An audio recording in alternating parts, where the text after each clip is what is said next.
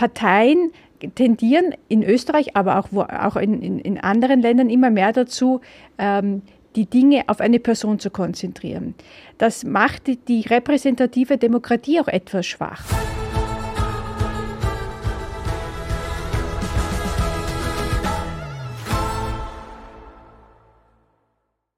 Heute habe ich mir das Thema Wahlen gewählt, um das gleich mit einem Wortspiel zu beginnen, beziehungsweise das Wesen unseres politischen Systems, nämlich die repräsentative äh, Demokratie. Das sage ich auch mit einer gewissen Selbstkritik, die ich, die so in einem als politische Kommunikatorin seit ein paar Jahren unterwegs ist und auch meiner ganzen Branche, weil sich in den letzten Jahren ähm, sich es entwickelt hat dazu, dass immer mehr die Person, die, der Kandidat im Vordergrund steht und nicht die Partei. Eine repräsentative Demokratie heißt, dass es ist eine Parteiendemokratie.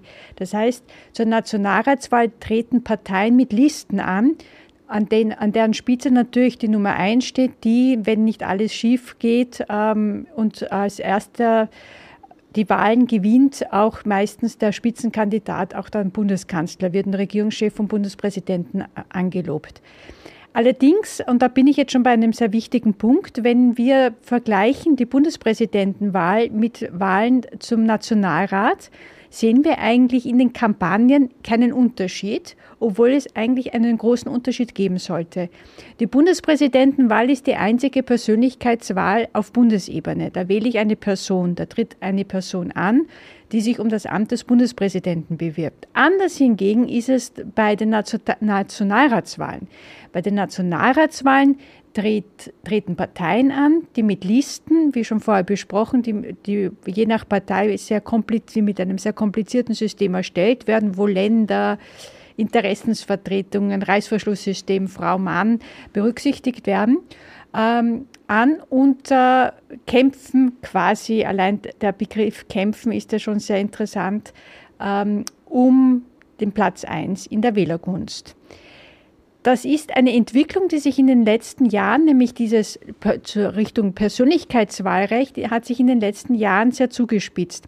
Ich bin vor kurzem von den Salzburger Nachrichten ähm, angefragt worden zu einer Analyse zum Thema Popstars anhand jetzt von Andreas Babler, der sozusagen für die Sozialdemokratie offensichtlich, die sich jetzt in den letzten Jahren inhaltlich und emotional ein bisschen in einer Wüste äh, wiedergefunden hat, der das jetzt aufrüttelt und der wirklich solche, ich möchte jetzt nicht den Begriff Messias verwenden, weil das ist vielleicht eher ein Begriff für Sebastian Kurz gewesen, also eine Art Popstar-Status äh, bekommen hat.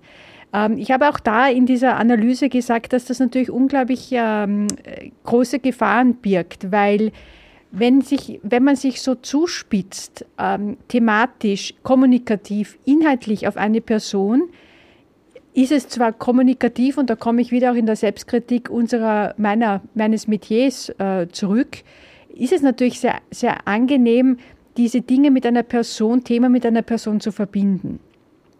Allerdings, also und es ist eine, und wir haben es auch an Sebastian Kurz gesehen, was eine gute Kampagne wirklich vermag, wie, wie es sozusagen einer, wie man verführt wird und dieser Verführung auch erliegt als Wähler. Und es gibt genug, die sich jetzt wundern, warum sie dieser Verführung äh, äh, erlegen sind. Wir wissen auch, dass es auch mit viel Geld zu tun hat. Äh, jedenfalls, äh, jetzt, um, um, wieder zurückzukommen zu, zu, zu meiner eigentlichen Kritik, äh, Parteien tendieren in Österreich, aber auch, wo, auch in, in, in, anderen Ländern immer mehr dazu, ähm, die Dinge auf eine Person zu konzentrieren.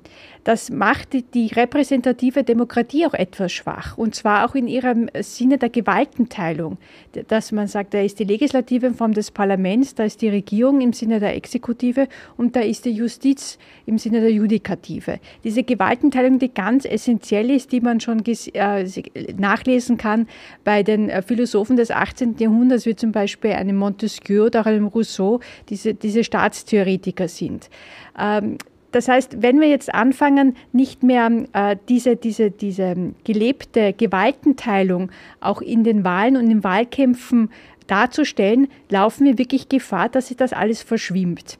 Und da sehe ich auch die Medien gefordert, weil es eigentlich nicht notwendig ist, dass man dem Wähler immer nur den Spitzenkandidaten in Duellen ähm, vorzeigt, sondern durchaus, um die Parteiendemokratie zu stärken, sollte man viel öfter auch andere Vertreter und nicht nur den Spitzenkandidaten in, äh, in Konfrontationen, Diskussionen einbringen vor den Wahlen. Also zum Beispiel alle ähm, außenpolitischen Sprecher oder, Kandid oder, oder möglichen Kandidaten für außenpolitischen Sprecher, Verteidigung, Sozial, äh, Frauen, Wirtschaft, Finanz, was auch immer, um ähm, einfach die Breite äh, einer Partei auch darzustellen und zu sagen, wir wählen Inhalte und nicht Personen.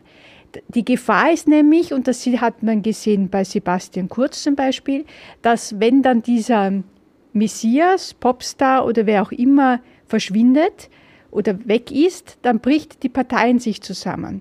Und das ähm, bewirkt auch ein bisschen, dass die Menschen sich abwenden von Politik, weil plötzlich dieses Popstar-Image, dieser Popstar-Moment wegfällt. Und das ist aber keine substanzielle Politik. Das ist keine nachhaltige Politik, weil es eine sehr marketingorientierte Politik ist. Wie gesagt, ich sehe das auch nicht ganz unkritisch gegenüber meinem, meines Metiers, meines Berufes, dass wir dazu tendieren, es auf Menschen zu konzentrieren. Stichwort Authentizität. Aber gerade diese Authentizität muss sich auch widerspiegeln im Kollektiv, der Ideen und der Menschen und nicht nur im, im, im individuellen Ansatz oder im, im singulären Ansatz einer Person. Die repräsentative Demokratie ist keine präsidiale Demokratie, wie zum Beispiel in Frankreich oder USA, wo man den Präsidenten wählt, der also gleichzeitig Regierungschef und, und, und, äh, und äh, Staatsoberhaupt ist. Da aber eine ganz, ganz eklatante Trennung von äh, der, der Gewaltenteilung, USA funktioniert nach wie vor hervorragend, Check and Balances.